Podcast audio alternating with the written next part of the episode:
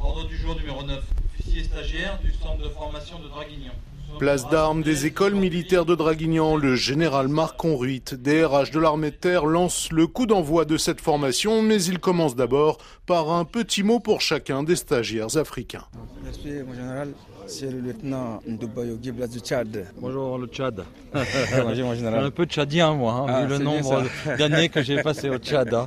Général. Toi tu viens d'où? Je suis de l'état-major 28 de- militaires issus de 15 pays d'Afrique, ils ont rejoint pour 5 semaines 10 stagiaires français et vont ensemble apprendre à faire fonctionner un petit état-major, général Conruit. Ils doivent demain être capables de s'intégrer dans un état-major du niveau d'un régiment, on va dire, du niveau d'un bataillon, et tenir un des postes qui contribue à la réaction d'un ordre d'opération, ensuite qui sert à faire manœuvrer ce même régiment ou ce même bataillon. Voilà l'objectif qu'on se fixe. Une formation qualifiante, bâtie avec les pays partenaires. D'ailleurs, parmi les instructeurs, il y a un colonel ivoirien, mais aussi Mohamed Diouf, chef d'escadron de l'armée sénégalaise. Le plus que nous allons apporter, c'est à chaque fois faire le parallélisme entre ce qui se fait ici et ce qui se fait dans nos pays. Et ça permet de parler à peu près le même langage. Donc on est interopérable lorsqu'on se retrouve dans un cadre multinational.